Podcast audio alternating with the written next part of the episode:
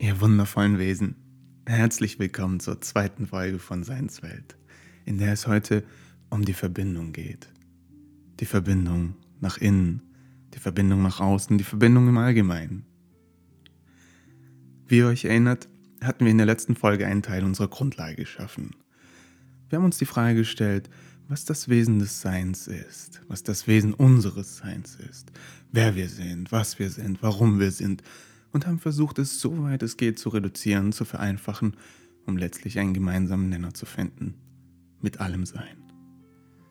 Losgelöst von den Zuschreibungen, Identifikationen und Konzepten von außen, sind wir dann schließlich am Kern angekommen. Dort, wo das Sein für sich übrig bleibt. Dort, wo es ausreicht zu sein und damit das Leben als Geschenk anzunehmen und es aus deiner einzigartigen Perspektive auszuleben. Von innen heraus. Du bist hier. Jetzt. Reicht das nicht? Die heutige Folge wird dagegen schon viel greifbarer. Auch wenn wir erkannt haben, dass alles Sein eins ist und dass kein Wesen ohne das andere sein kann, wollen wir genau auf diesen Punkt der Verbindung näher eingehen. Die Verbindung, die alles umgibt. Begreifbarer meine ich dabei, dass wir eine bestimmte Theorie aufgreifen werden und es auf Verstandesebene versuchen zu begreifen. Und wenn wir dann nicht weiterkommen, dann greifen wir natürlich wieder auf andere Ebenen zurück. Ebenen, die kein komplexes Wissen oder theoretische Konzepte benötigen. Wir spüren hinein und fragen unser Sein. Wir hören darauf, was unser Herz zu sagen hat. Also, bist du bereit? Dann lass uns doch wie das letzte Mal so herangehen, dass bevor ich wieder etwas sage, dass wir mit ein paar Fragen zum heutigen Thema beginnen. Nämlich zur Verbindung. Und deswegen frage ich dich, wie fühlt sich Verbindung für dich an?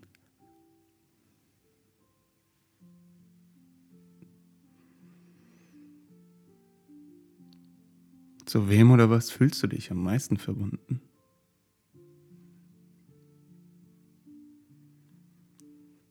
Und wie drückt sich das aus? Öffnet es dich? Verschließt es dich?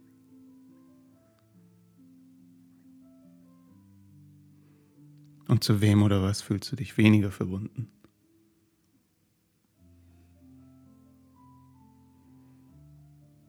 Was macht das mit dir? Was macht das mit deinem Sein?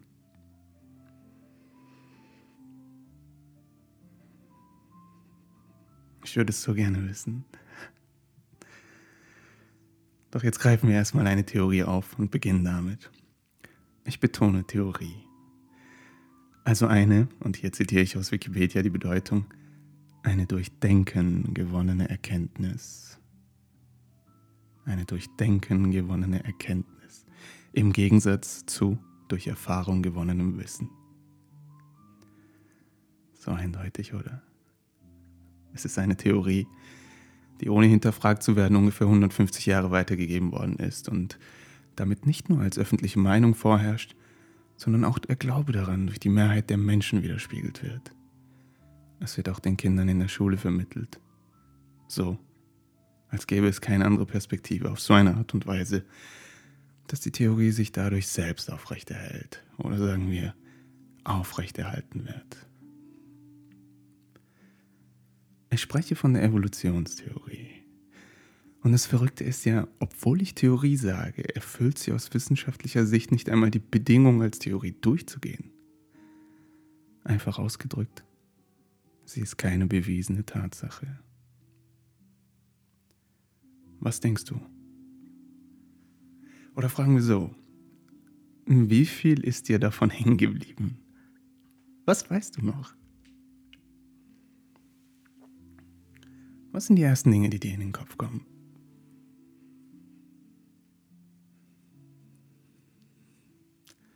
Und was mich interessiert, wie war es, als du die Theorie das erste Mal gehört hast?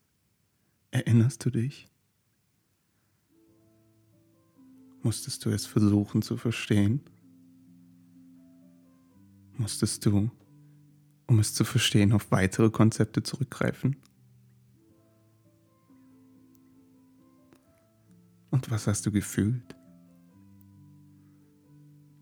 Hat es sich stimmig angefühlt mit deinem Inneren? War ein Einklang zu spüren? Und wie geht es dir heute dabei?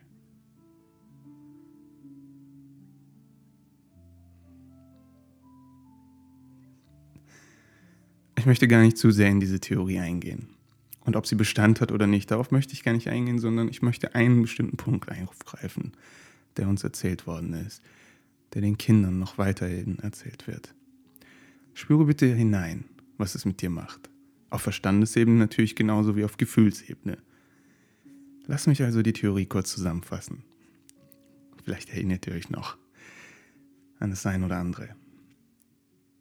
Die Evolutionstheorie meint, dass es langfristig zu einer natürlichen Auslese der Arten kommt. Survival of the Fittest nannte Darwin diesen Punkt.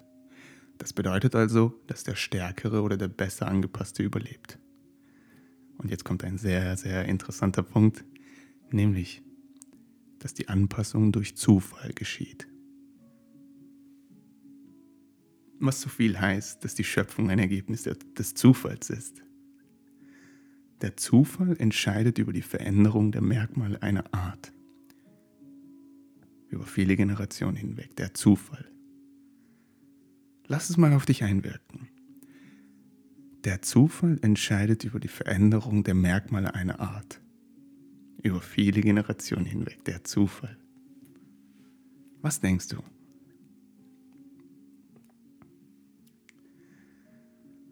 Ist das alles, was wir sehen? Das Ergebnis eines Zufalls?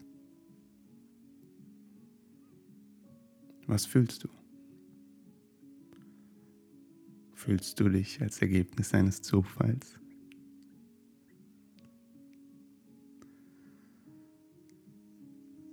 Angelehnt an die Theorie heißt es auch, und dieser Punkt dürfte doch bei den meisten hängen geblieben sein, nämlich, dass jede Art danach strebt, sich zu vermehren. Also nicht nur die Art aufrechtzuerhalten, sondern sich zu vermehren. Und hier möchte ich in diesem Zusammenhang eine Erfahrung aus meinem Leben teilen. Eine Erfahrung, die mich so tief angesprochen hat, wie es bis dahin nichts anderes tun konnte. Ich meine, mit tief angesprochen, dass ich schon in der Lage war, etwas zu verstehen und es auch der, hinterfragen zu können. Ich war in der dritten Klasse. Der Lehrer sprach über die Natur und wie alles zustande kam. Wirklich auf so einer schönen Art und Weise. Er nahm Punkte von Darwin, wie ich sie heute verstehe, auf und teilte uns mit, dass wir da sind, weil der Stärkste von unserer Art überlebt habe. Wir könnten stolz auf uns sein, meinte er. So wie alles andere auch, was man sieht, da ist, weil es die stärkste Art davon ist. Er sprach über all die Wunder der Natur, die unendlich verschiedenen Lebewesen im Tierreich, in der Pflanzenwelt.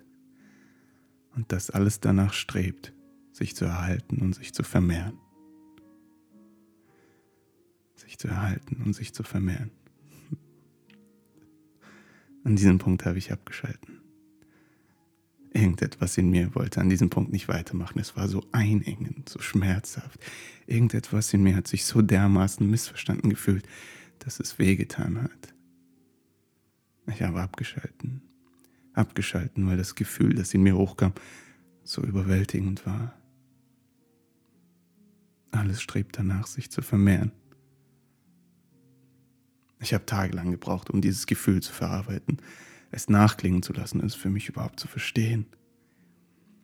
Alles strebt danach, sich zu vermehren. Und das erzählt man seit 150 Jahren allen Kindern.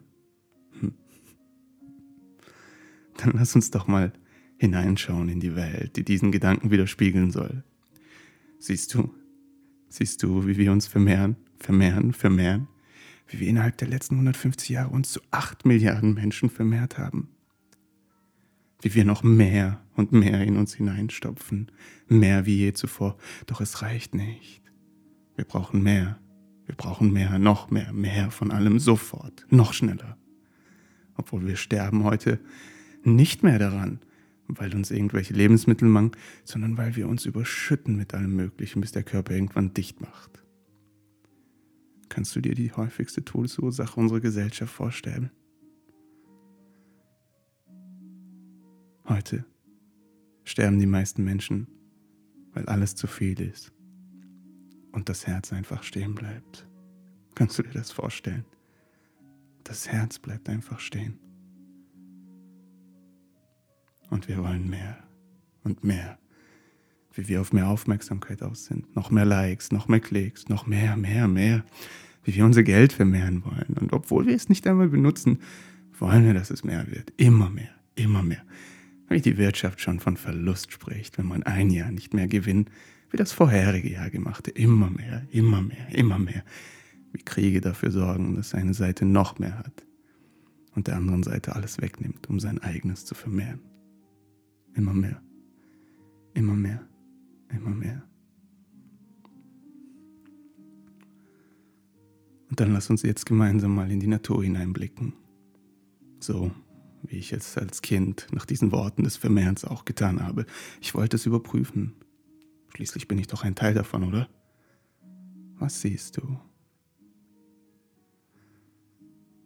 Siehst du, wie sich eine Spezie ins Unermessliche vermehrt, bis in diesem Gebiet alles Leben gerodet wird und stirbt? Siehst du, wie sich alles vermehrt, sodass es nur die eigenen Interessen an oberster Stelle hat? Siehst du? Siehst du, wie die Natur ihre Vorräte befüllt und die Angst, es zu verlieren, schon ausreicht, um noch mehr und mehr und mehr zu besorgen? Siehst du das? Was siehst du, wenn du in die Natur blickst? Was fühlst du? Fühlst du dich als Ergebnis einer Vermehrung? Fühlst du das? Für mich war es als Kind klar und deutlich. Dieses Gefühl, das mit den Worten alles strebt danach, sich zu vermehren, einherging, hat mir in aller Deutlichkeit eine Klarheit beschenkt, die mich seither begleitet. Alles soll danach streben, sich zu vermehren. Vermehren? Ich habe gerade mal das Rechnen nach einigen Schuljahren gelernt und alles Leben weiß das schon. Sie können wirklich schon so weit rechnen, dass wenn sie sich zusammentun, dass sie sich vermehren. Sie können dann schon in die Zukunft errechnen, dass sie aus zwei drei machen. Wusstest du das nicht? Dass sie sich paaren und dabei eins plus eins ist drei rechnen?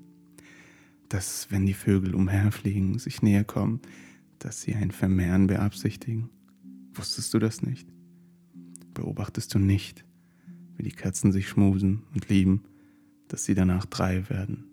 Siehst du das nicht? Siehst du nicht, wie alles Leben danach strebt, sich zu vermehren? Siehst du das nicht?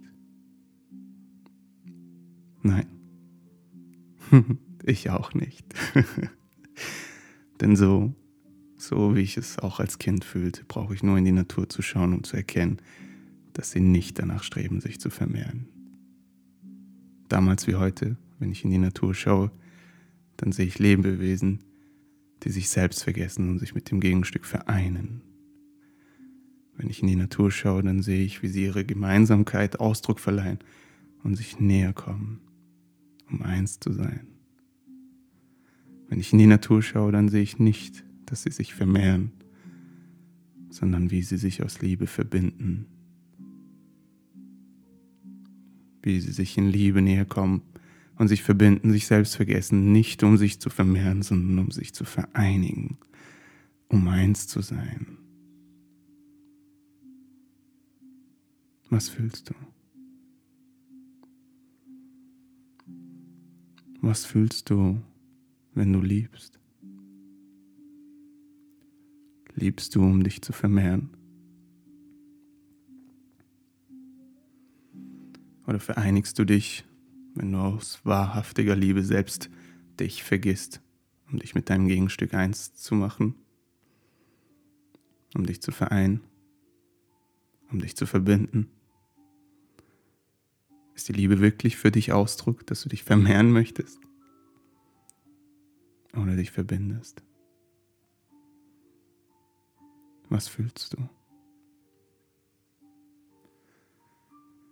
Und was glaubst du, was glaubst du, wie die Welt aussehen würde, wenn man das die letzten 150 Jahre den Kindern erzählt hätte.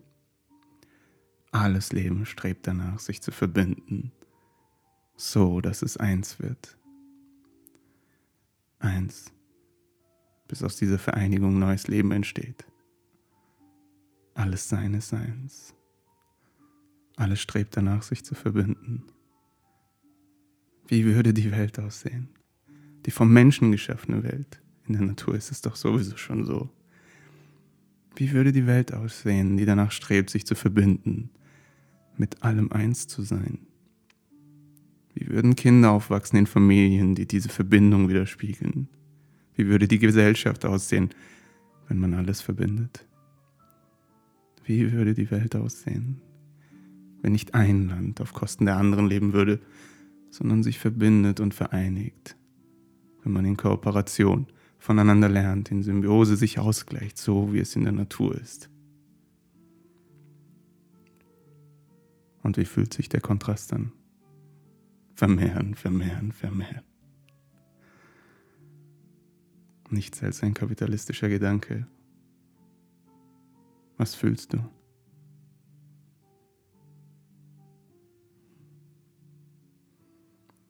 Und vertraust du lieber deinem Gefühl oder das, was man dir über Jahre hinweg eingeredet hat?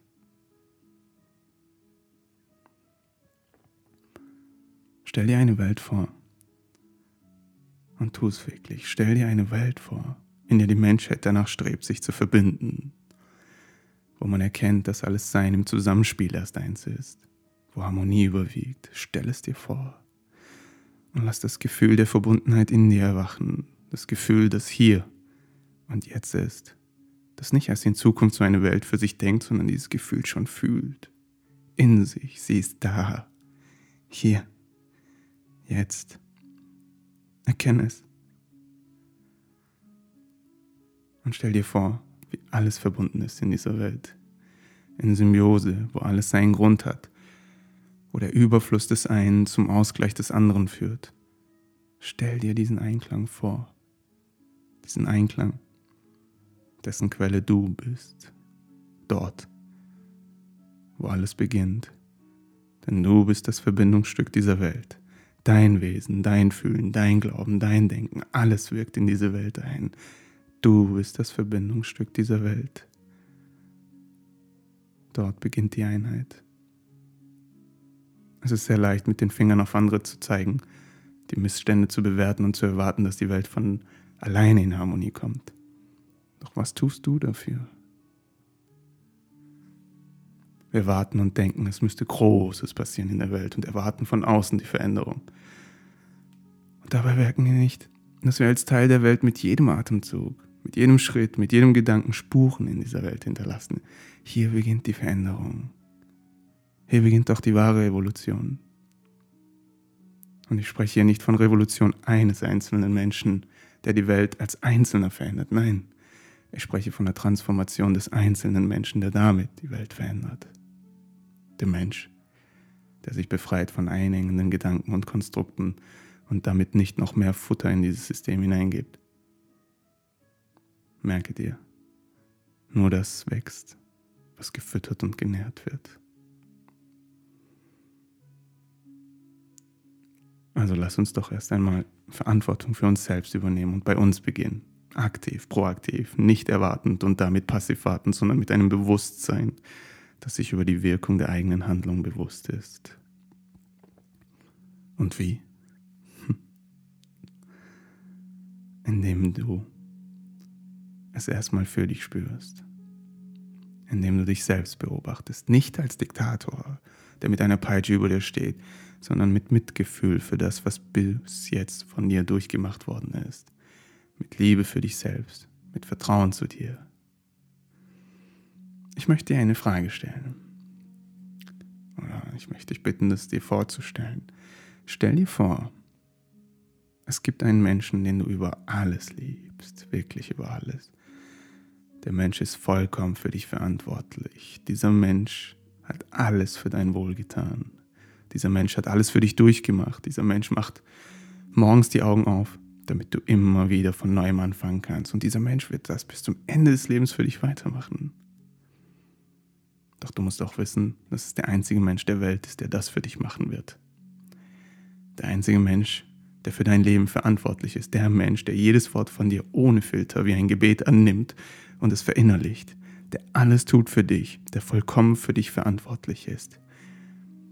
Wie würdest du mit diesem Menschen umgehen? Würdest du ihn wie deinen Sklaven behandeln und ihn mit deinen Worten schlecht fühlen lassen? Würdest du immer nach Fehlern Ausschau halten und ihn mit Absicht heruntermachen? Oder würdest du diesen Menschen mit Dankbarkeit begegnen für alles, was es durchgemacht hat für dich? Würdest du es lieben von ganzem Herzen, weil du weißt, dass dieser Mensch nur lebt, dass es dir gut geht? Würdest du auch allen Fehlern mit Mitgefühl begegnen, weil du genau nachvollziehen kannst, was in diesem Menschen vorgeht? Wie sehr würdest du diesen Menschen wertschätzen und es auf Händen tragen? Wie sehr würdest du diesen Menschen von neuem verzeihen, jedes Mal, weil es der einzige Mensch ist, der für dich verantwortlich ist? Wie? Was sagt dein Herz? Und was sagt es, wenn ich dir sage, dass du dieser Mensch bist? Hier beginnt es und hier hört es auf. Kannst du dir vorstellen, wie die Welt morgen aussieht? Wenn jeder sich mit Liebe und Mitgefühl begegnet? Wie jeder Mensch hier und jetzt bei sich anfängt, nicht mit großen Taten in der Außenwelt, sondern mit Liebe und Mitgefühl für die Innenwelt? Wie sieht die Welt dann morgen aus, wenn wir anfangen, unseren Nächsten wie uns selbst zu lieben? Worauf warten wir?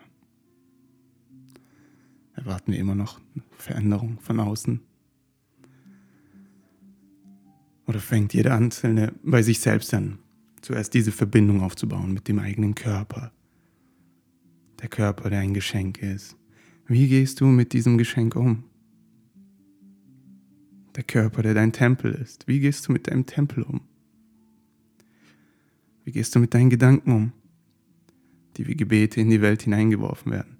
Du bist die Quelle dieser Gedanken. Wie gehst du damit um? Das, was du im Außen siehst, ist nichts als der Spiegel dessen, was in dir vorgeht. Du erschaffst es.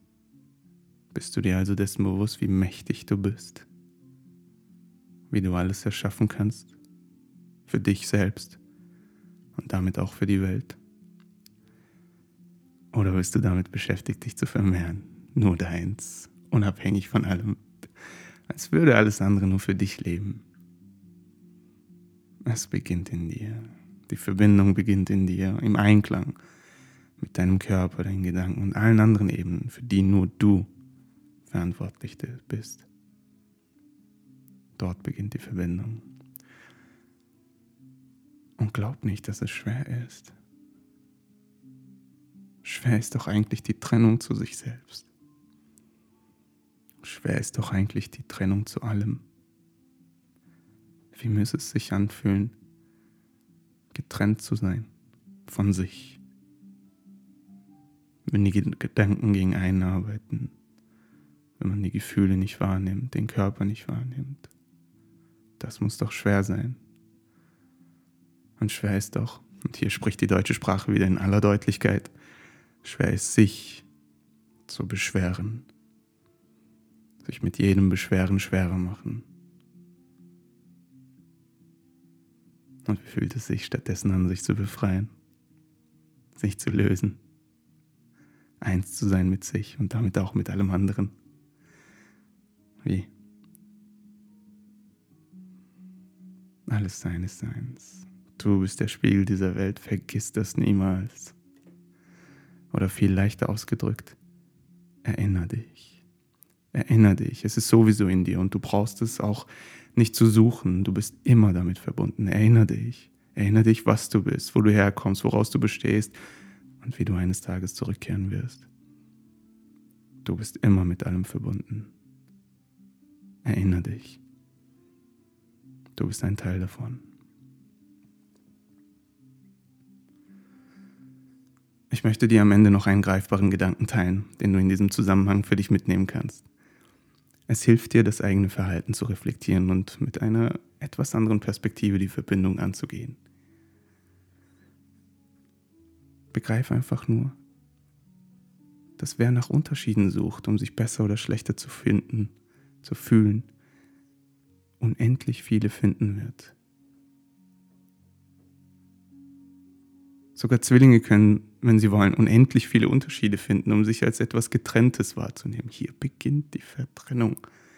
Hier beginnt die Trennung. In der Suche nach Unterschieden, in der du unendlich lange suchen kannst. Und was ist, wenn wir uns verbinden wollen? Wenn du dich verbinden willst, dann musst du nicht unendlich suchen. Du findest eine Gemeinsamkeit und erkennst, dass du eins bist. Reicht das nicht? Schaust du danach, wer besser oder schlechter ist? Fühlst du dich dann besser, wenn du besser bist? Fühlst du dich schlechter, wenn jemand schlechter ist? Willst du wirklich in so einem Vergleich leben?